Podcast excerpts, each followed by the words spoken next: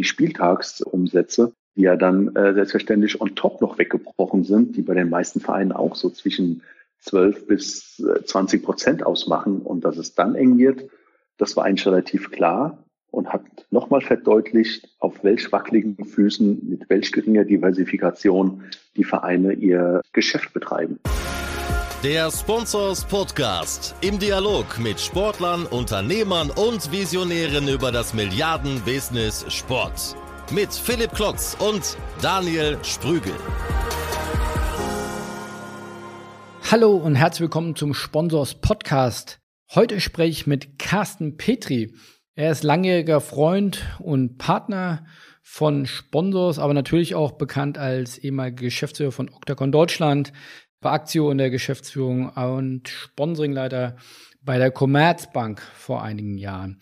Carsten ist ein sehr geschätzter Fachmann in der Branche und einer der wenigen aus meiner Erfahrung, die nicht nur off the record, sondern auch on the record äh, Kritik oder kritische Töne an aktuellen Entwicklungen in der Branche finden.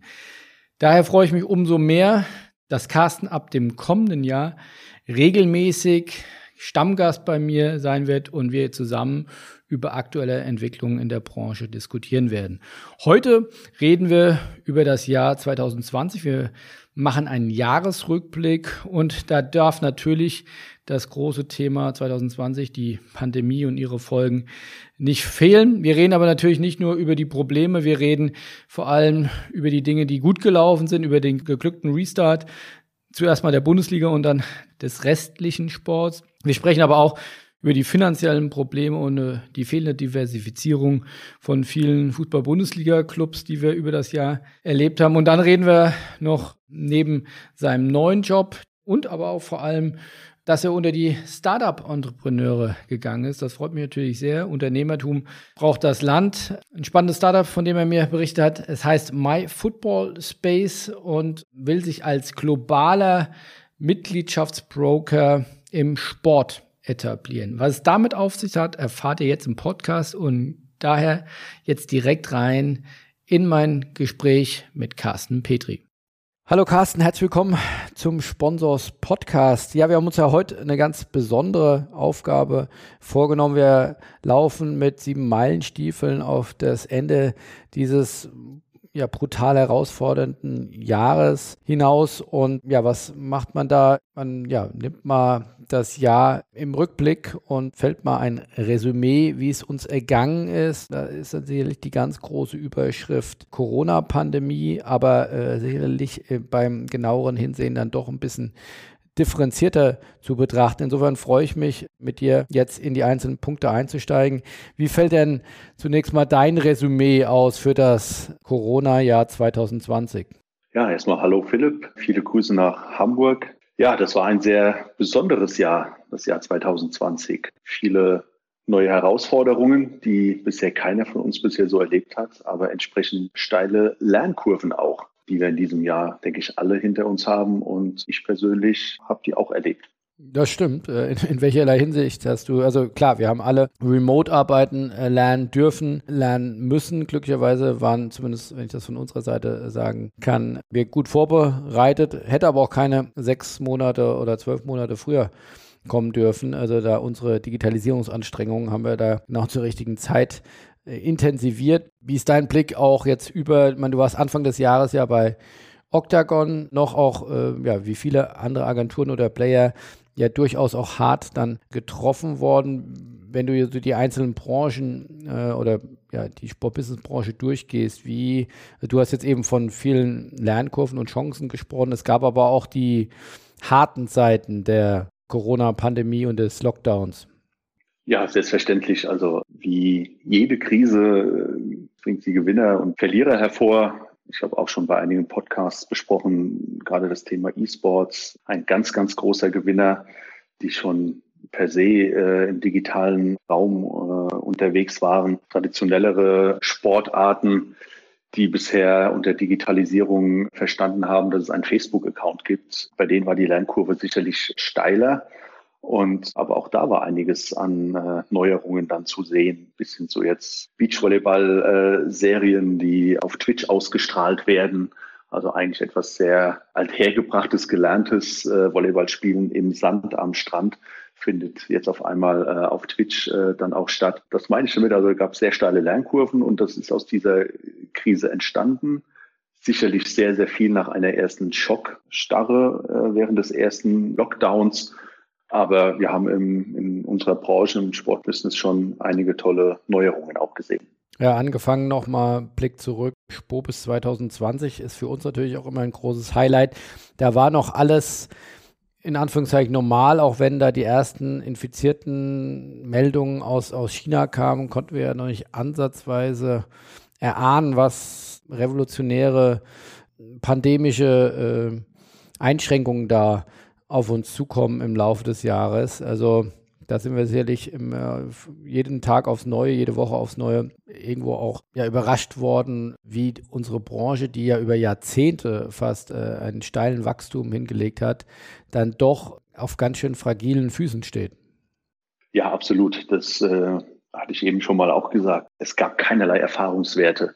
Wie geht man damit um und was kommt überhaupt auf uns zu? Man ist jetzt in der Führung und Steuerung eines Unternehmens, äh, in, der, in allen anderen Branchen auch, aber auch in der Sportbranche hat man sich so von Woche zu Woche, Monat zu Monat weitergearbeitet, weil erstmal gar nicht absehbar war, wie lange dauert das denn überhaupt? Wie groß sind die Auswirkungen? Wie äh, wirkt sich das auch auf anderen Kontinenten aus? Gerade wenn man als Agentur äh, zu dem Zeitpunkt mit internationalen Kunden gearbeitet hat, die auf Olympische Spiele ausgerichtet waren oder Tennisturniere überall äh, auf der Welt verteilt. Das heißt, diese Planbarkeit, wird es vielleicht ein Tennisturnier dann doch in den USA oder in China geben, werden die Olympischen Spiele stattfinden. Man hat nur noch in Szenarien geplant und gedacht und von Woche zu Woche, Monat zu Monat wurde deutlicher, es ist im Endeffekt das Worst-Case-Szenario. Wir können aufhören, uns darüber Gedanken zu machen, wann kommt die alte Welt, äh, die alte Normalität zurück. Wir müssen uns rein rassig damit beschäftigen, wie sieht das neue, das New Normal aus, wie sieht die neue Normalität aus, wie können wir Konzepte, Kampagnen so entwickeln, dass sie mehr, dass sie digitaler werden, dass sie in andere Umfelder gehen, dass sie viel mehr über Inhalte kommen als über wirklich Assets, Reichweite, Direktkontakte in, in Stadien und bei Events. Aber das hat ehrlicherweise seine Zeit gedauert, äh, wie auch in der ganzen Branche zu sehen war. Das ist das, woran jetzt jeder versucht, gerade zu arbeiten. Eines meiner größten Learnings in der Zeit war, wie abhängig wir dann doch vom Sport sind. Ja, es, es, klingt banal und es klingt vielleicht auch bescheuert, weil es ja klar, wenn man im Sportbusiness ist, ist man vom Sport abhängig. Aber es war einfach für mich zumindest äh, eigentlich kaum vorstellbar oder nicht vorstellbar, dass von, von heute auf morgen Sport einfach dann nicht mehr stattfindet, zumindest für eine gewisse Zeit. Und dass dann eben auch unsere Branche de facto nicht mehr stattfindet vom Ticketverkäufe über den, den Catering-Anbieter bis zum Bandenhersteller bis hin zur Kampagnenaktivierung, die hat vielleicht in Teilen noch äh, stattgefunden, aber auch die war sicherlich anders geplant. Also bis hin zur Fernsehübertragung, bis hin zur Sportwette. Also überall der Stecker gezogen. Und du hast gesagt, E-Sport konnte weitermachen und einige wenige Digitalisierungs-Enabler helfenden Hände, Agenturen, Dienstleister äh, haben sicherlich auch äh, dann eher sogar noch mehr zu tun bekommen, aber die große breite Masse war schon anfangs hart getroffen. Ja, absolut. Also wir als Sportbranche, ich sag mal übergeordnet, befinden wir uns in der Entertainment-Branche und da gibt es ja noch ganz andere Player, die äh, auch heute noch extrem stark betroffen sind, das ganze Musik, Konzert, Event, Veranstaltungsbusiness bei denen nahezu nichts äh, zurückgekommen ist an, äh, an Geschäft und, und neuen Möglichkeiten. Von daher, ja, unsere ganze Wertschöpfungskette betroffen mit allen Playern, die, äh, die involviert sind. Und da gilt es aber jetzt äh, nach vorne zu schauen, daraus die richtigen Learnings zu ziehen, zu allen Punkten, die du genannt hast. Wie, wie können wir als Branche, die mit diesem emotionalen Thema Sport ganz, ganz eng verbunden ist, trotzdem in solchen Situationen überlebensfähig sein und unser äh, Business machen und eben nicht so abhängig zu sein, ob 10 Prozent Zuschauer ins Stadion oder zu einem Event dürfen oder 15 Prozent oder wie momentan wieder überhaupt kein Zuschauer. Wie kann ich mit dem übergeordneten Thema Sport trotzdem Kommunikation betreiben, Zielgruppen ansprechen auch wenn ein Event gerade nicht oder unter Ausschuss der Öffentlichkeit stattfindet.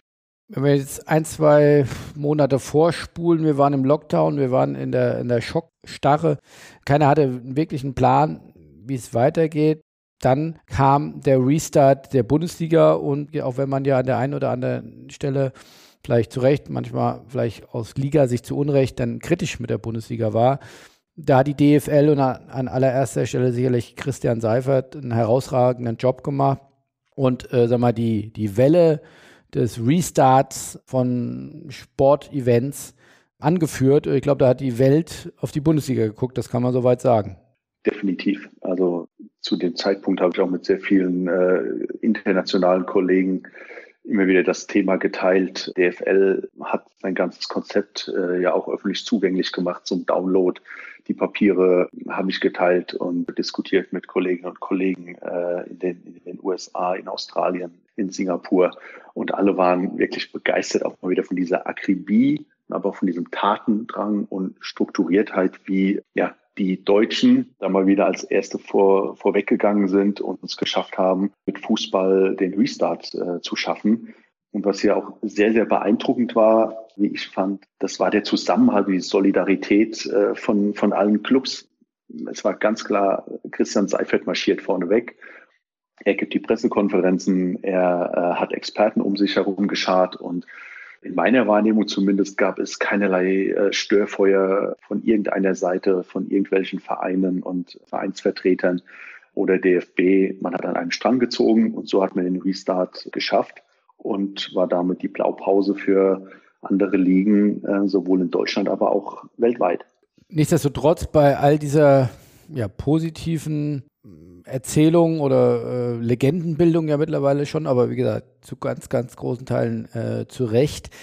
Mischt sich ja auch ein bisschen Wasser in den Wein, wenn man auf die Finanzen geguckt hat. Und äh, dementsprechend, nachdem ja der Lockdown auch in der Bundesliga, wie viel waren es, sechs, acht Wochen dann gedauert hat, waren große finanzielle Probleme existent bei, bei vielen Clubs. Es war die Sprache davon, dass das zweistellige Anzahl von, von Bundesligisten kurz davor steht, Insolvenz anzumelden, wenn die Saison nicht äh, weitergespielt wird, wenn die Medieneinnahmen nicht ausgezahlt werden können. Hat dich das überrascht? Ja und nein. Im Grunde wissen wir das schon lange in der Sportbranche, der sich so ein bisschen damit beschäftigt oder mal die entsprechenden Studien ab und zu äh, liest, also sowohl ein DFL-Wirtschaftsreport oder von Deloitte äh, Football Money League, dass die Einnahmen der Medienrechte im Schnitt 40 Prozent äh, in der ersten Liga ausmachen. Und die 40 Prozent kommen auch nur zustande, weil Bayern 32 Prozent des Gesamtumsatzes ohne Transfererlöse durch Medienrechte nur erzielt. Und das geht bei anderen Vereinen, äh, Mainz 05 zum Beispiel mal nehmen, Richtung 65 Prozent. Bei Schalke sind es schon 50 Prozent. So, und wenn ich, das finde ich ja auch noch das Paradoxe, ich baue ein Geschäftsmodell auf, das zu 50 Prozent oder noch mehr auf Erlösen beruht, die ich im Grunde gar nicht selbst richtig steuere, sondern wo ich etwas abgebe an die DFL und davon abhängig bin, dass Herr Seifert mit seinem Team wieder einen sensationellen TV-Deal national und international abschließt und dann fließen mir 50 bis 75 Prozent meines Gesamtumsatzes zu.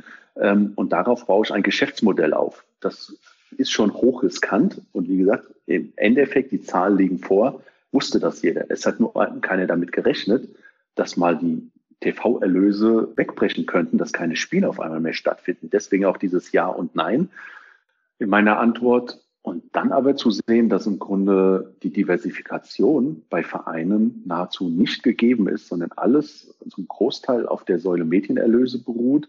Dann natürlich kommerzielle Erlöse, also Sponsoring, Merchandising und so weiter. Und als dritte Säule die Spieltagsumsätze, die ja dann äh, selbstverständlich on top noch weggebrochen sind, die bei den meisten Vereinen auch so zwischen 12 bis 20 äh, Prozent ausmachen. Und dass es dann eng wird, das war eigentlich relativ klar und hat nochmal verdeutlicht, auf welch wackeligen Füßen, mit welch geringer Diversifikation die Vereine ihr Geschäft betreiben. Das ist ja leicht gesagt, fehlende Diversifikation. Hast du konkrete Vorschläge oder Beispiele, was man, was man tun könnte, tun sollte? Also zum einen ist es fehlende Diversifikation, zum anderen nochmal ein Punkt, wenn ich auf diese Säulen so reinrassig meine Umsätze basiere und eben nicht diversifiziere, äh, krisensicher, und dann aber auch meine Kostenseite entsprechend anpasse an diese Umsätze, an die Erlöse, da liegt ja im Grunde auch die Krux des Wirtschaftens. Also wenn ich die Kostenseite nicht so im Griff habe, dass ich da entsprechend reagieren kann, wenn mir mal ein Umsatztopf äh, ein Stück weit wegbricht, ähm, dann kommt es eben zu solchen Krisensituationen nahe der Insolvenz, wie wir das äh, jetzt gesehen haben im ersten Lockdown und jetzt gerade aktuell wo wieder Zuschauerausschluss da ist, äh, wiedersehen. Jetzt fließen zwar die Medienerlöse, weil die Saison weitergeht erstmal, aber die Spieltagsumsätze brechen weg. Aber nochmal, wie gesagt, hast du konkrete Vorschläge, die du entweder selbst hast oder, oder international gesehen hast oder in einzelnen Best Cases bei Vereinen, Clubs gesehen hast, wo du sagst, siehst seht ihr, geht doch, warum, warum macht ihr das nicht mehr in der Breite? Es gibt, wir haben das Thema schon mal angesprochen, natürlich Möglichkeiten auch zu sagen, zu diversifizieren, indem ich sage, welche Geschäftsfelder gibt es noch. Und das, äh, da haben einige Vereine mit dem Thema E-Sports mal angefangen vor einigen Jahren. Und das ist bei dem einen oder anderen Verein äh, sicher auch schon eine Erlösquelle, die jetzt nicht komplett TV-Einnahmen aus dem Kerngeschäft Fußball kompensieren kann, aber die, wie das Wort eben sagt, diversifiziert, weitere Einnahmenströme äh, generiert, die zumindest so einen Verein breiter aufstellen und etwas krisensicherer machen. Das Zweite, und das beschäftigt mich jetzt auch schon äh, einige, einige Monate mit einem sehr spannenden äh, Start-up, My Football Space, ist das Thema, wie kann ich denn Erlöse generieren über die großen Fananzahlen, über die, die millionenfache Fanbasis, die die meisten äh, Bundesligisten haben.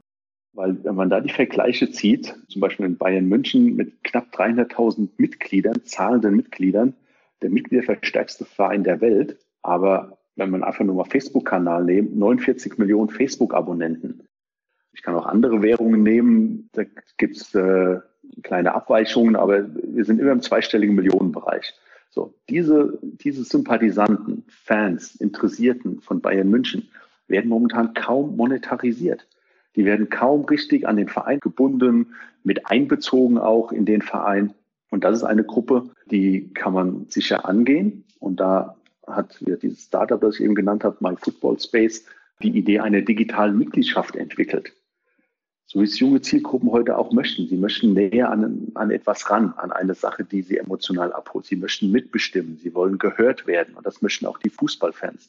Und sie möchten mit wenigen Klicks dann vielleicht auch ein Angebot wahrnehmen. Nicht äh, lange gebunden sein, sondern mit zwei, drei Klicks digitales Mitglied werden, vielleicht auch nur zwei Euro im Monat monatlich kündbar und dafür aber dann auch mit Informationen und mit Maßnahmen, mit Aktionen durch den Verein angesprochen werden, die sie wirklich interessieren. Und das sind zum Beispiel zusätzliche Einnahmemöglichkeiten, die dann auch auf die globale Fanbase eines Vereins einzahlt die einfach mit dem, mit dem Grundsatzgedanken Fans und Vereine zusammenbringen, wieder eher näher zusammenführen, mehr auf Augenhöhe bringen, den äh, absoluten Zeitgeist äh, treffen würde und einen auch erheblichen zusätzlichen ähm, Einnahmenstrom generieren würde.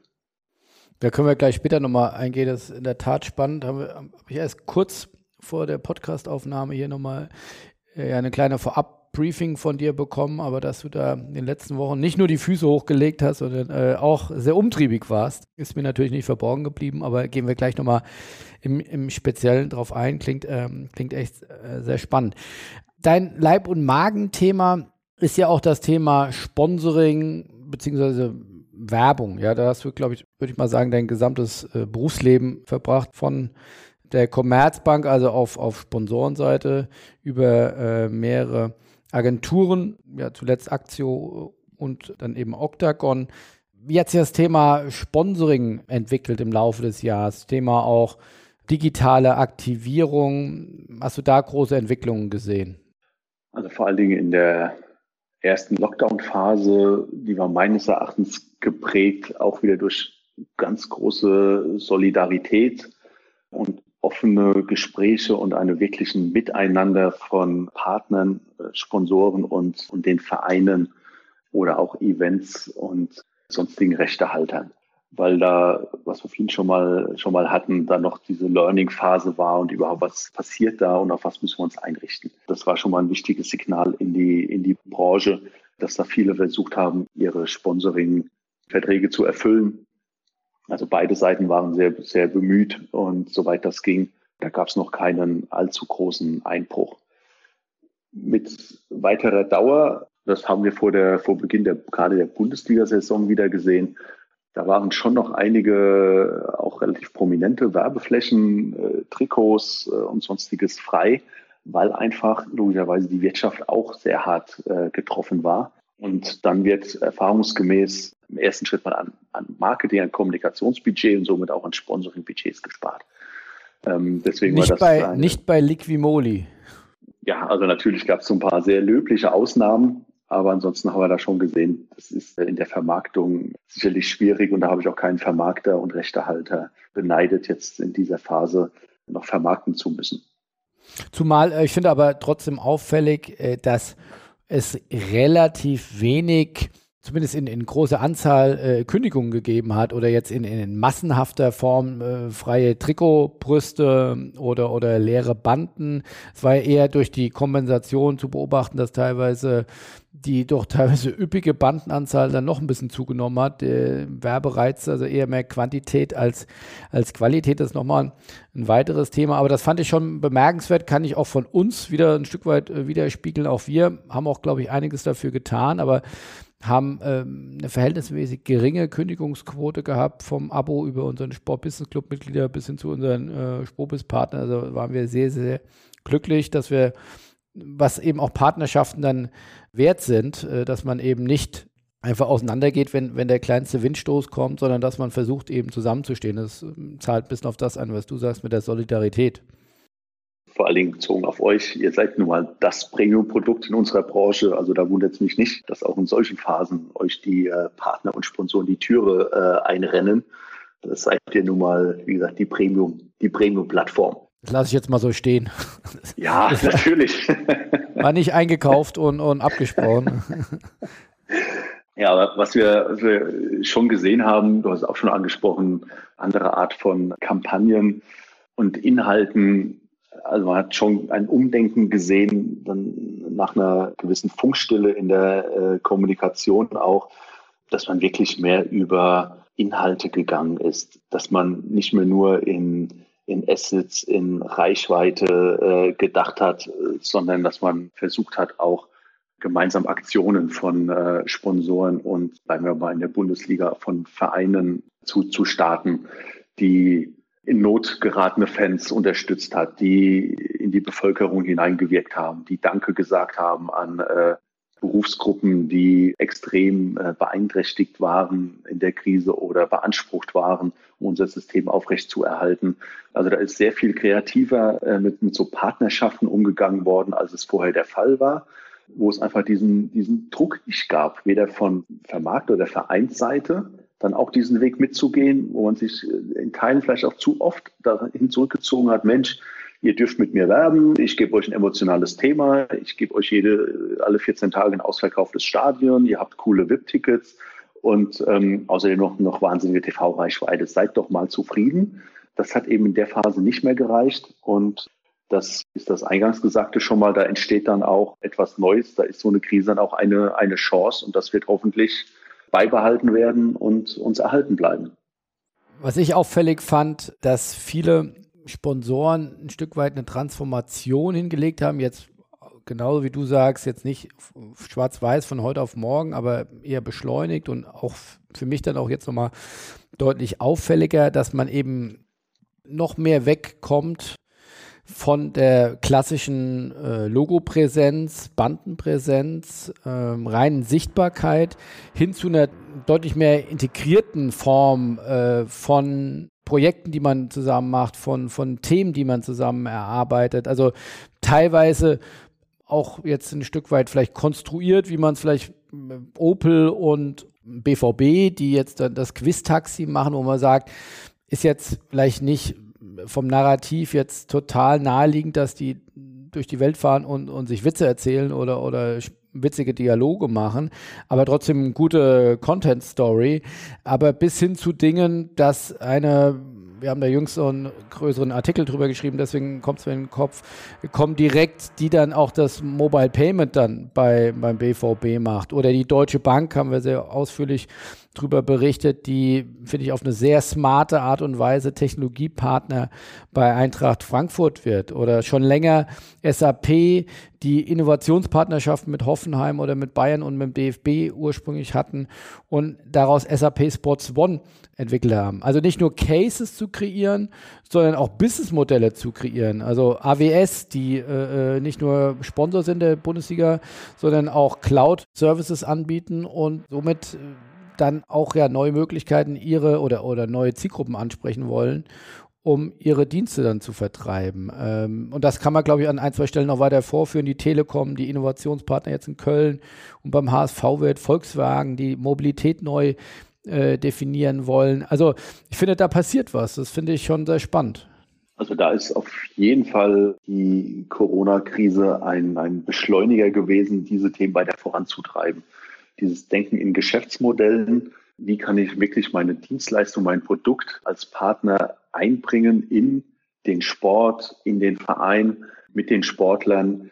Das ist ja, wenn man ganz weit zurückgeht, waren das ja die ersten Sportsponsoren. Die äh, endemischen Sportsponsoren, Tennisschlägerhersteller, Ballproduzenten. Äh, Bierpartner. Äh, das waren eben dann die, die Non-Endemics, genau, das war so die zweite Entwicklungsstufe.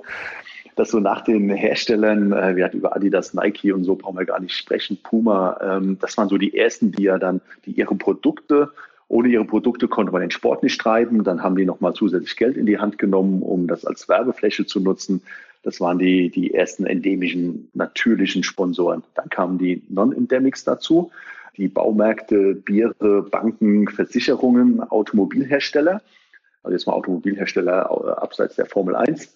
Wenn die auch in Fußball, ähm, olympische Sportarten und sonstiges reingegangen sind, dann hätten die eigentlich schon damals eine Geschichte erzählen müssen, haben sie nicht gemacht, haben nur die Reichweite genutzt. Das hat sich ein Stück weit wieder gewandelt, angefangen mit so einem SAP, Beats, Kopfhörer, die immer mehr zum, zum Teil äh, auch von Spielvorbereitungen, von der Lebenswelt von Top-Sportlern geworden sind. Das sind diese Unternehmen, sind auch wieder, obwohl sie eigentlich non-endemische waren, die nicht so wirklich in der Sportart zu Hause sind wie SAP, die sind es aber geworden, dadurch, dass sie ihre Dienstleistungen und Produkte in den Sport reingebracht haben, in den Verein, dass sie helfen, die Vereine zu digitalisieren, die Vereine besser zu machen, Leistungsdiagnostik, äh, Big Data Themen vorantreiben und so weiter. Das heißt, aus eigentlich Non-Endemics sind wiederum Endemics geworden. Und das hat die Corona-Krise jetzt, wie du an den, den Beispielen auch aufgezeigt hast, nochmal befeuert, ein Stück weit nach vorne gebracht. Wie ist deine Wahrnehmung? Du hast ja, wie gesagt, beide Seiten erlebt, äh, äh sowohl die äh, Agenturseite als auch dann die, die Sponsoring-treibende Seite. Ist das nicht auch ein Nachteil? Also klar, wenn es funktioniert, auch hier nochmal der Fall, Comdirect hat, glaube ich, im Volleyball selbst dafür gesorgt, dass dort Messsysteme eingeführt werden von Kinexon, neue KPIs äh, erhoben werden, um die äh, Sportart besser zugänglich und erklärbar zu ist natürlich eine tolle Geschichte, wenn sich einer das antut, aber ist natürlich erstmal deutlich mehr Aufwand. Wenn ich das unter Vereinfachungsgesichtspunkten unter Effizienz- und Optimierungsgesichtspunkten sehe, wo ich sage, ich möchte jetzt nicht äh, zig Agenturen beschäftigen, ich möchte einfach nur zielgerichtet mein, mein Marketinggeld investieren. Da fällt mir das wahrscheinlich im TV-Bereich und im Digitalbereich deutlich leichter. Da ist Sport immer mit großem Aufwand verbunden. Ist das jetzt Chance oder Makel des Sports? Ich sehe das als absolute Chance, denn ähm, welches Umfeld, welches Werbeumfeld gibt es denn, in dem ich denn wirklich meine Leistung, meine Dienstleistung, mein Produkt so präsentieren kann und die Leistungsfähigkeit nach vorne stellen kann, als der Sport, ja, gekoppelt mit der Emotion, die im Sport liegt und da dann aber mein Geschäftsmodell zu präsentieren als Showcase, was Besseres gibt es doch nicht. In einem Gesamtmarketing-Mix muss das natürlich wieder ausgewogen sein dass ich auch sicher weiterhin über, ob das eine klassische Kampagne im TV ist oder über andere Medien und Kanäle, dass ich wie gewohnt meine Markenbekanntheit brauche, dass ich gewisse Imagewerte brauche, äh, dass ich immer wieder Peaks in meiner Kommunikation habe im, im Jahresverlauf. Das geht dann dadurch ja nicht verloren, aber dass ich dann so eine emotionale Plattform wie den Sport on top nutzen kann, um die Fans wirklich anzusprechen und den Fans endlich auch mal zu erklären, warum ich das überhaupt mache. Und der Fan nicht wieder auf der Tribüne sitzt oder vorm Fernseher und denkt, was, was soll denn dieses Logo zu Hundefutter oder äh, keine Ahnung was da? Das hat doch gar keinen Bezug zu dem Spiel, zu der Sportart. Verstehe ich nicht. Ich verstehe diese Partnerschaft nicht. Das stört mich. Das ist Überkommerzialisierung. Wenn ich aber sehe, da ist ein Partner, der, der, der macht den Verein besser, der macht die Leistungsdiagnostik besser, der, der bringt coole Sachen, dass ich vom Fernseher ja Daten sehe, wie, wie fest war der Schlag, wie schnell ist äh, der Athlet gelaufen, wie viel ist der gelaufen dann habe ich eine ganz andere Akzeptanz bei den, bei den Fans und, und Sympathisanten der Vereine, was sich dann sicher auch wieder positiv auf äh, Umsätze im, äh, in meinem Kerngeschäft auswirkt. Lass uns nochmal das Thema wechseln. Medienrechte nochmal als Stichwort. Auch das dürfen wir ja nicht vergessen, war eines der Highlights oder zumindest großen Hingucker äh, in diesem Sportbusiness-Jahr 2020. Die Bundesliga hat trotz Corona die Medienrechte ausgeschrieben, hat sie aber, das fand ich äh, sehr interessant, dann nicht noch weiter nach hinten geschoben. Damals ja, konnte man natürlich nicht wissen, wie lange dauert die äh, Corona-Epidemie auch kommt. Überhaupt eine zweite Welle. Jetzt wissen wir, die zweite Welle wird deutlich höher als äh, die erste und wir wissen auch nicht, wie lange sie noch bleibt. Insofern, wie schätzt du es aus heutiger Sicht ein? War es die richtige Entscheidung der DFL, doch relativ zeitnah nach dem Lockdown die Medienrechte auszuschreiben oder hätten Sie noch länger warten sollen? Das ist wirklich Kaffeesatzleserei. Ich glaube, die Ungewissheit der weiteren Entwicklung der, der Pandemie und alles, was da doch an Einflussfaktoren gekommen wäre, hätte zu noch mehr Unsicherheit geführt, hätte man das jetzt noch mal weiter rausgeschoben. Ich glaube, und das zeigt ehrlicherweise ja auch der Abschluss, auch wenn er etwas niedriger ausgefallen ist als die dass der Abschluss davor sind ein ähm, sensationelles Ergebnis, so dass ich selbst im Nachhinein sagen würde, es war die richtige Entscheidung, zu dem Zeitpunkt rauszugehen, mutig rauszugehen und äh, die Rechte jetzt zu, ver zu verkaufen. Würde ich auch so äh, sehen. Ich glaube, gerade das Thema Unsicherheit äh, und auch, wie gesagt, wir hatten, finde ich mal, einen spannenden Gastbeitrag zu dem Thema, das Geschäftsmodell PayTV ist tot ich will und kann gar nicht sagen, ob das richtig oder falsch ist, fand ich zumindest aber ganz interessante Überlegung, dass Pay-TV-Sender seit Jahren, um nicht zu sagen fast Jahrzehnten, jedes Jahr mehr Geld für Medienrechte ausgegeben haben, aber einfach auf keine schwarzen Zahlen gekommen sind und der Zeitgeist sicherlich eher Richtung OTT umschwenkt, Zahlbarkeit, Kündigungsmodelle werden da deutlich äh, flexibler und, und erstmal günstiger, siehe The Zone versus Sky.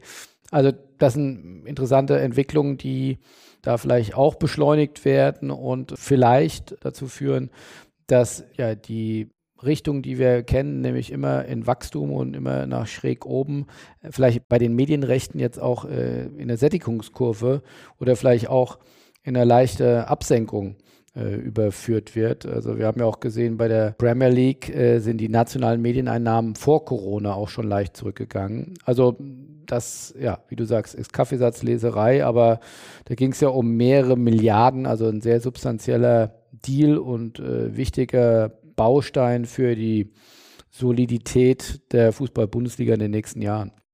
Ja, absolut. Also wir werden es nie erfahren, aber ich bin mir auch nicht sicher, ob jetzt ohne Corona der Abschluss viel höher ausgefallen wäre.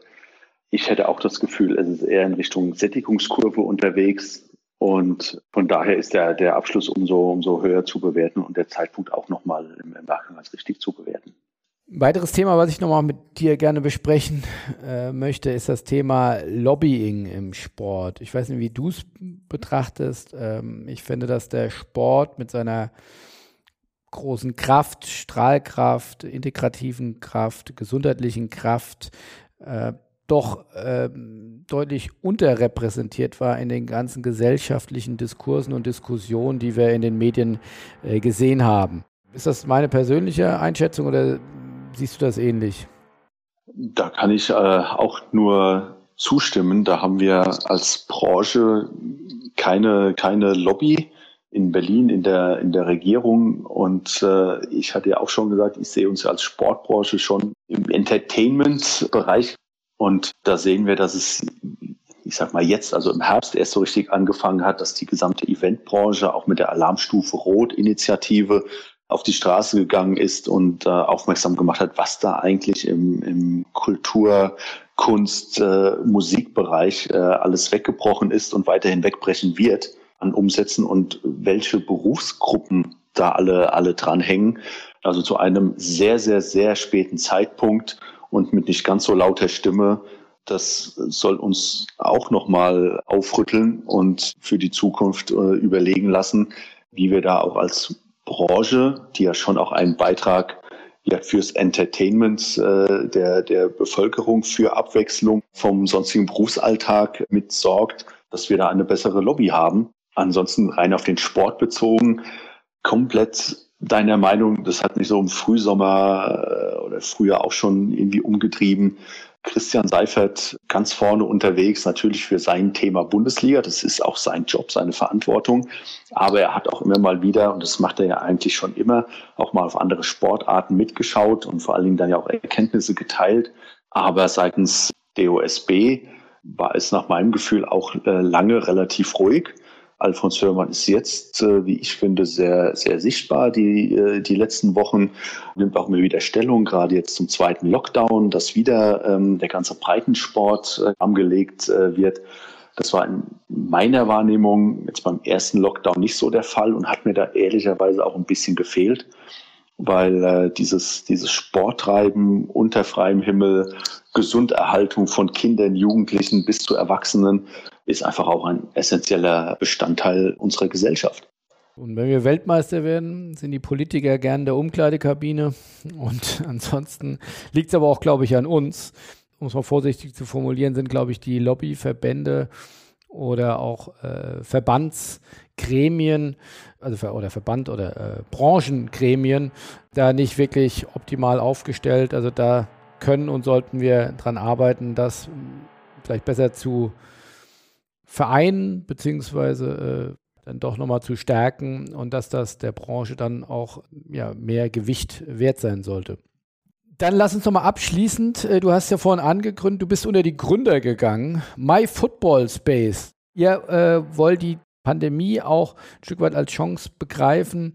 Die Entfremdung von Vereinen und Fans wollt ihr stoppen und äh, wollt digitale Mitgliedschaften an den Mann und an die Frau bringen. Was hat es damit auf sich? Äh, erzähl mal kurz die Entstehungsgeschichte und wo steht ihr gerade mit My Football Space? Ja, ähm, wirklich eine sehr spannende äh, Sache, die schon Anfang des Jahres ihren Anfang genommen hat, als der, der Gründer Alexander Schlicher der sein sonstiges Berufsleben nicht in unserer Branche, sondern in der äh, Finanz- und äh, Unternehmensberatungswelt verbracht hat, die Idee hatte, über Blockchain-Technologie ein Produkt zu entwickeln, das Fans wieder näher an ihre Vereine äh, ranbringt.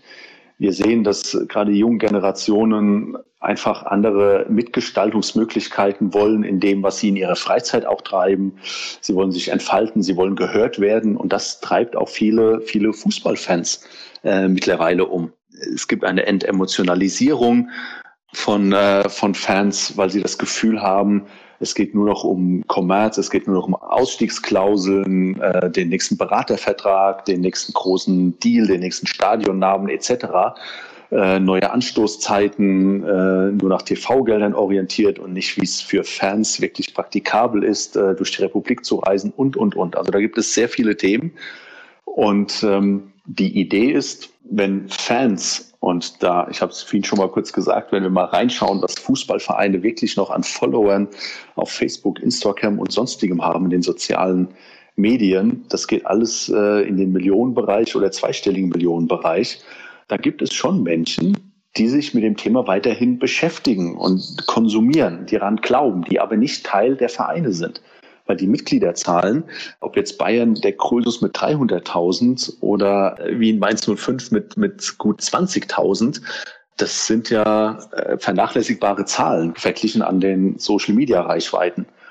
So, und wenn wir es schaffen, Faninteressen über eine digitale Mitgliedschaft besser zu bedienen, die Fans wieder an die Vereine zu bringen, dass die gehört werden, dass sie ihre Stimme mal abgeben können, dass sie zumindest mal einen Kanal auch haben als digitales Mitglied, um sich mit dem Verein auszutauschen, dann sehen wir da das große Potenzial drin, über Mitgliedschaften, die ähnlich wie Netflix mit drei Klicks äh, abzuschließen sind, zwei Euro im Monat kosten, monatlich kündbar sind, äh, dass wir da Fans etwas an die Hand geben, dass ihre Leidenschaft für ihren Verein äh, zum Ausdruck bringen kann, transparent, flexibel, nachhaltig, um Fans und Vereine wieder, wieder zusammenzubringen. Und warum sollten das die Fans machen? Nur weil sie jetzt digitales Mitglied sein wollen? Oder gibt es da wirkliche Mehrwerte auch für sie?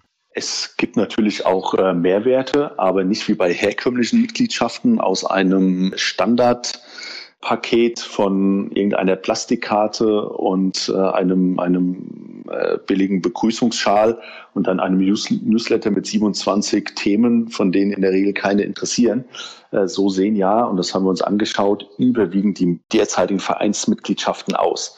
Unsere Mitgliedschaft gibt auch Themenfelder vor fünf Stück, von denen sich der Fan zwei oder drei aussuchen darf und sagt, das interessiert mich, lieber Verein. Wenn du dazu Aktionen startest, mich mit Informationen äh, versorgst, dann fühle ich mich abgeholt, dann fühle ich mich ernst genommen. Und äh, dafür werde ich auch Mitglied für, für ganz kleines Geld mit, mit kleiner Hürde. Und dann bin ich stolz, auch Teil der Vereinsfamilie zu sein. Hab mein digitales, äh, mein Mitgliedsbadge ähm, fürs Handy, für für mein, mein iPad, mein, mein Laptop, für Instagram, Facebook, TikTok, wo auch immer ich das dann hochladen und vorzeigen will, einfach demonstrieren will. Ich bin jetzt auch Teil, Teil dieser, dieser äh, Fußballfamilie, dieser Vereinsfamilie und kriege dann noch die Mehrwerte, die mich interessieren. Das steckt in der digitalen Mitgliedschaft drin. Was, sind das für Mehrwerte, die ich mir auswählen könnte? Wir sind, das ist ein bisschen zweigeteilte Antwort auf die Frage von vorhin, wo, wo stehen wir? Wir stehen da, dass wir mit knapp zehn Vereinen, erste und zweite Bundesliga, die ersten Gespräche hatten, auch mehr so zum, zum Austausch und auch zum Lernen und Feedback zu bekommen. Und die grundsätzliche Idee dieser digitalen Mitgliedschaft äh, auf Blockchain-Basis mit allem, was da noch nachkommen äh, kann, kam extrem gut an. Und daraus äh, haben wir auch nochmal geschärft, diese fünf äh, Felder. Und das ist einmal ganz normal, was auch in der herkömmlichen Mitgliedschaft ein großer Treiber ist. Das ist das Thema Tickets. Heimspiele, Auswärtsspiele, Dauerkarten, dass es gewisse Kontingente für die digitalen Mitglieder gibt, die dann darauf zugreifen können. Ein zweites Thema ist äh, Discounts, Konsum im Stadion, Merchandise, äh, sonstige Angebote vom Verein kann auch ein Punkt sein, der mich primär umtreibt, Mitglied eines äh, Vereins zu werden. Bisher bin ich es noch nicht geworden. Wenn ich jetzt aber weiß, ich bekomme regelmäßiger Discounts, Sonderangebote, Aktionen, dann kann das ein Treiber sein, das abzuschließen. Touch Your Stars ist ein weiterer Baustein. Das heißt, kennenlernen, äh, in Anführungszeichen kennenlernen der Topstars, natürlich Spieler immer mal wieder, aber auch exklusive Events mit, mit Trainern, Vorständen, Aufsichtsräten, Club-Ikonen. Und da ist äh, ja die Corona-Pandemie und alles, was hier in Richtung äh, digitale Vernetzung, Videocalls entstanden ist, ein großer Treiber, dass es Vereine nach und nach auch äh, immer wieder hinkriegen können. Es muss nicht das persönliche Meet and Greet sein. Es kann einfach eine Stunde Talk mit Aufsichtsrat und Vorstand sein, mal mit Trainer und seinem Team. Und das ist ein Themenfeld, äh, von dem wir definitiv überzeugt sind, dass das viele interessiert und vor allen Dingen dann auch für Fans, die vielleicht ihren Heimatverein, wo sie geboren sind, aus der Region weiterhin eng verbunden sind, aber mittlerweile beruflich wo ganz anders ihre Zelte aufgeschlagen haben, die darüber aber den Kontakt halten und an ihren Verein näher ranrücken und das als ihr äh, bevorzugtes Themenfeld ansehen. Dann haben wir noch das Thema Merchandise wo er speziell signierte Trikots, grundsätzlich Trikots, Mitgestaltung an Trikots äh, oder anderen Merchandising-Artikeln. Das ist für viele Fans, wenn wir sehen, was an Devotionalien immer wieder gekauft wird, sicher ein großer, ein großer Punkt. Dann als letztes äh, Themenfeld exklusiver Content, Fitnesspläne der Stars, Ernährungspläne, Insights in, in Training, eventuell Abos für Club TV und so weiter. Das heißt, es sind neue Themen, es sind aber auch bestehende Themen, die einfach neu gebündelt werden und zielgerichteter an die digitalen Fans ausgespielt werden, die auch vorher sagen, das interessiert mich. Es gibt also weniger Streuverluste für die Vereine, wenn die einfach in einem Newsletter Inhalte von all diesen Themengebieten einfach rausschicken und die Newsletter-Abonnenten irgendwann mal so müde sind, eine Newsletter zu lesen mit, mit zig verschiedenen Themen, wovon die wenigsten eine Relevanz haben, bietet dieses Produkt, diese digitale Mitgliedschaft einfach die Chance, Daten von den Fans äh, zu kriegen und genau zu wissen, die Fans besser kennenzulernen und genau zu wissen, mit was spreche ich Philipp in Hamburg an, der aus dem schönen Rheingau kommt und vielleicht äh, der Eintracht oder Mainz 05 noch eng verbunden ist und was interessiert den zu den beiden Vereinen? Ja, das äh, klingt vielversprechend. Also ähm, finde ich echt einen schlauen ähm, Ansatz.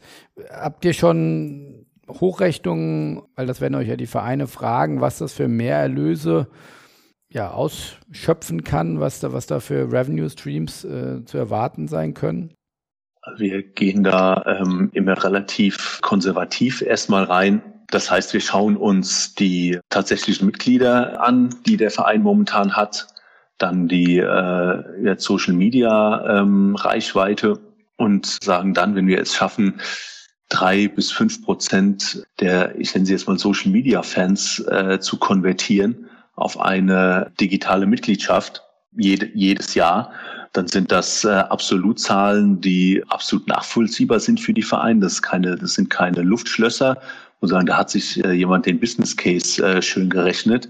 Und wir reden dann aber schon über äh, in so einem ersten Jahr über Zusatzeinlöse bei einem Verein, der jetzt mal unter eine Million äh, Follower auf Facebook, Instagram hat, werden wir da drei bis fünf Prozent konvertieren, von einer halben Million bis 1,2 Millionen äh, Zusatzeinnahmen. Und das läuft natürlich dann hoch, wenn man das mal über zwei oder drei Jahre oder Saisons sich anschaut, bis auf äh, 2,5 bis, äh, bis 4 Millionen Euro an, an Umsatz.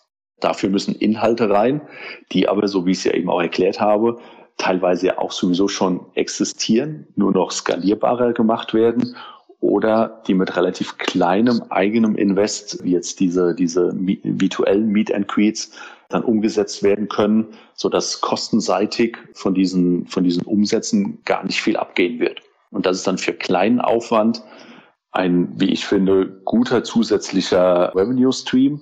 Und das ist ja der viel wichtigere Punkt.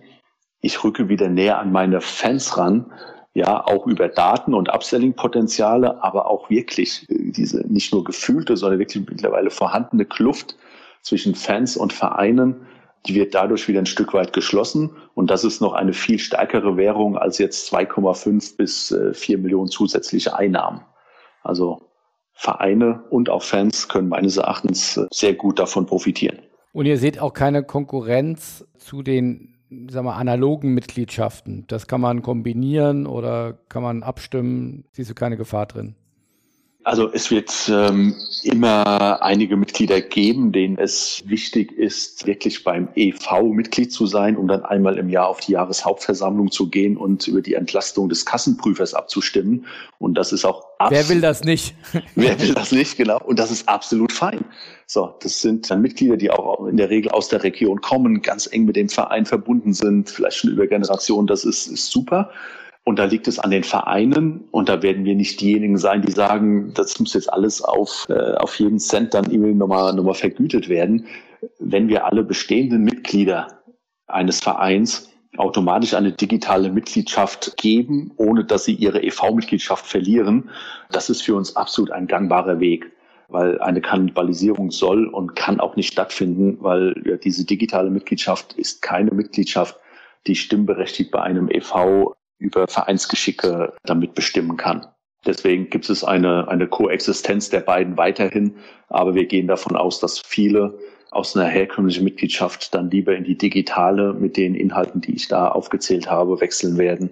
Und dann ist den Vereinen da aber auch geholfen, weil sie die einfach zielgerichteter ansprechen können, auch diese Fans. Wichtig zu erwähnen, du hast eben gesagt, auf Blockchain-Basis. Die Daten sind aber, bleiben beim äh, Verein. Das heißt, ihr seid dann nicht die Datenkrake, die dann alle Mitgliedschaften, schließt das hoffentlich ja mit vielen Clubs ab, äh, dann hostet, sondern ihr seid sozusagen eine White-Label-Lösung für, für die Clubs. Ja, White, White Label auch nicht. Das würde ja bedeuten, dass wir den Clubs die Technologie in die Hand geben. Also wir werden der globale Mitgliedschaftspoker für Vereine oder auch andere Sportarten. Das ist natürlich in andere Sportarten und Umfelder, ob E-Sports, Formel E, Handball, Basketball, komplett übertragbar. Aber wir sind die Plattform, auf der dann die digitale Mitgliedschaft des Vereins abgeschlossen wird. Aber der Vertrag, die Mitgliedschaft ist zwischen Fan und dem Club. Das heißt, auch die zwei Euro im Monat fließen an den Club. Die Daten liegen beim Club und wir bekommen einen, einen Share von den Umsätzen der, der äh, Mitgliedsbeiträge dann. Aber das, die Idee und das Geschäftsmodell ist wirklich, wir sind die Plattform weltweit, weil es immer mehr Fans auch gibt, die auch einen Zweit- oder Drittverein haben. Wie viele Fans jetzt aus Mainz oder Dortmund äh, gibt es auch von Liverpool, allein weil Jürgen Klopp jetzt dort Trainer ist. Und die sind weiterhin im Herzen Mainz oder Dortmund-Fan, aber die finden dann bei uns in der App natürlich auch Liverpool und äh, auch eine Mitgliedschaft bei Liverpool kostet nur zwei Euro im Monat, genauso wie Paderborn, Barcelona oder jeder andere Verein. Das ist die Idee dahinter und deswegen wir, wir sind digitaler Mitgliedschaftsbroker, äh, vermitteln zwischen Fan und Verein diese Mitgliedschaft. Spannend. Wir bleiben dran. Lass uns doch nochmal abschließend äh, ist mir jetzt gerade nochmal gekommen, wir haben jetzt viel über Fußball geredet und wenn wir Resümee ziehen wollen zum äh, Sportbusinessjahr 2020, gibt es ja noch glücklicherweise ein paar mehr Sportarten. Was kommt dir da in den Kopf? Wie haben sich andere Sportarten geschlagen? Äh, ich glaube, Basketball mit, der, mit dem Turnier in München äh, hat auch durchaus Aufsehen, positives Aufsehen erregt. Jetzt kommt die DEL raus mit, mit einem neuen Spielplan, Nord gegen Süd. Also es ist viel Innovation, es ist äh, ja auch viel Druck sicherlich drauf. Was ist da dein Blick auf die Dinge? Ja, also natürlich gab es nicht nur Fußball, ich meine, vor allen Dingen gab es äh, verschobene Olympische Spiele, was ja auch gerade in den ganzen Individualsportarten äh, für die Sportlerinnen und Sportler aus olympischen und paralympischen Disziplinen ein ganz, ganz hartes Jahr war, alles darauf abgezielt, in ihrer, in ihrer Karriere bei Olympia teilzunehmen. Aber auch da hat man gesehen, sowohl von, von DOSB, aber auch von einer äh, Sporthilfe, die weiterhin ihre äh, Sportlerinnen und Sportler unterstützt haben, wo die Gelder, die Unterstützungsgelder weiter, äh, weiter geflossen sind. Und ja, einfach versucht wurde, auch die Motivation einfach hochzuhalten, dass trotz einjähriger Verschiebung äh, da alle ihren Weg weitergehen. In Ligen, du hast im Grunde die wichtigsten genannt. Also Basketball fand ich sehr äh, beeindruckend, auch ein, äh, ein tolles Konzept, das in einer Stadt zu, zu fokussieren, in Quarantäne zu gehen. Und das dann in einer ganz anderen Art und Weise die Saison zu Ende zu spielen und den, und den Meister zu küren. Ja, also das ist wieder das Thema. Aus der Krise dann gestärkt hervorgehen mit neuen, neuen Ideen. Und da erhoffe, hoffe ich einfach darauf, dass auch eine Offenheit da ist für die, für die Zukunft, sich genau anzuschauen, okay, wir haben das so und so gemacht. Bleiben wir eigentlich dabei? Hat sich das bewährt? Gehen wir wieder zurück zu äh, den alten Formen oder was, was steckt da wirklich drin an, an Innovation, äh, die auch überdauern kann und zum New Normal dann wird? Ohne jetzt wieder komplett auf Fußball abzutauchen, aber auch hier äh, Champions League, das Endturnier, wie ich finde, ein ganz tolles Format. Auch viele Spieler äh, haben sich entsprechend geäußert. Kurz, knackig, viel mehr Spannung drin, ohne dass es Hin- und Rückspiel gab. Und da nochmal erhoffe ich mir einfach, dass da einiges von übrig bleibt, weil da waren ganz tolle neue Ideen und Formate dabei. Letzter Punkt. Ähm, wir haben viel über die Solidarität bei den Sponsoren in der DFL gesprochen. Die war ja vor allem Anfang des Jahres anzutreffen. Wie ist es um die Solidarität jetzt bestellt? Stichwort G15, es müssen die Mediengelder verteilt werden, die, worüber wir vorhin gesprochen haben, milliardenfach äh, von Herrn Seifert und Co. erlöst worden sind. Da ist jetzt, Herr Seifert hat seinen Rücktritt 2022 angekündigt. Äh, auch das sicherlich ein großes, große Ausrufezeichen im Sportbusinessjahr 2020. Äh, wie steht es um die Solidarität jetzt? Also gefühlt ist da ein bisschen gebröckelt und das kann ich in keinster Weise irgendwie nachvollziehen, weil die Themen, gerade Umverteilung von TV-Geldern. Wir reden ja auch nicht davon, dass Mehreinnahmen generiert werden, die es jetzt gilt, on top zu verteilen, sondern wir reden darüber, dass es Mindereinnahmen gibt. Und jetzt wird ein äh, Fass aufgemacht von vielen Beteiligten über die Öffentlichkeit, äh, wie diese Gelder zu verteilen sind. Also es gibt Gremien, die gewählt wurden, die seit Jahren über die Verteilung entscheiden. Dass dann nicht immer jeder mit allem zufrieden ist, liegt auch in der Natur der Sache. Aber dafür ist es eine Liga und die Liga funktioniert nur als Ganzes. Und ähm, eigentlich hätte die Lernkurve da sein müssen vom ersten Lockdown, dass es nur mit Solidarität und Miteinander geht und eben nicht mit Positionspapieren und schon gar nicht mit Interviews, wo von Federhandschuh und sonstigem gesprochen wird. Also sich hier mal wieder in der Krise auf Teamgeist, Klarheit, äh, Lösungsorientierung zu konzentrieren, würde ich allen Beteiligten raten und dann äh, wird man auch eine Lösung finden, wie TV-Gelder äh, entsprechend verteilt werden, äh, dass es äh, für alle Beteiligten verträglich und erträglich ausgeht, wird es ein Findungsgremium geben für die Nachfolge von Herrn Seifert. Auch da müssen nicht permanent Namen diskutiert werden. Da weiß man aus der Vergangenheit, das ist selten hilfreich. Und vielleicht kehrt dann auch mal wieder Ruhe beim DFB ein zwischen Präsident und Generalsekretär.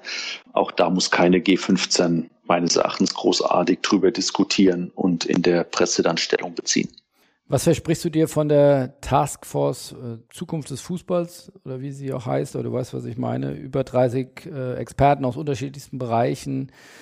Hast du da Hoffnung, dass sich da in die von dir angedeutete Richtung was tut, dass der Fußball sich proaktiv, positiv weiterentwickelt?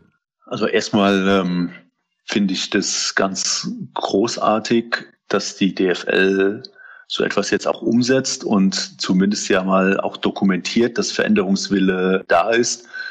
Natürlich wird immer trefflich drüber diskutiert, ach, die Zusammensetzung und da fehlt noch der oder jener oder was auch immer, aber die ist schon relativ, relativ divers, dass man da immer noch mal, je nachdem aus welcher Ecke man kommt, noch zwei, drei Namen hat, äh, zu denen man sagt, die gehören da noch rein, liegt einfach auch an dem emotionalen Thema und der großen Strahlkraft von Fußball. Ich finde die Zusammensetzung erstmal gut von Transparency International, keine Ahnung, über den Professor Sascha Schmidt, haben wir Sportrechtler noch mit drin.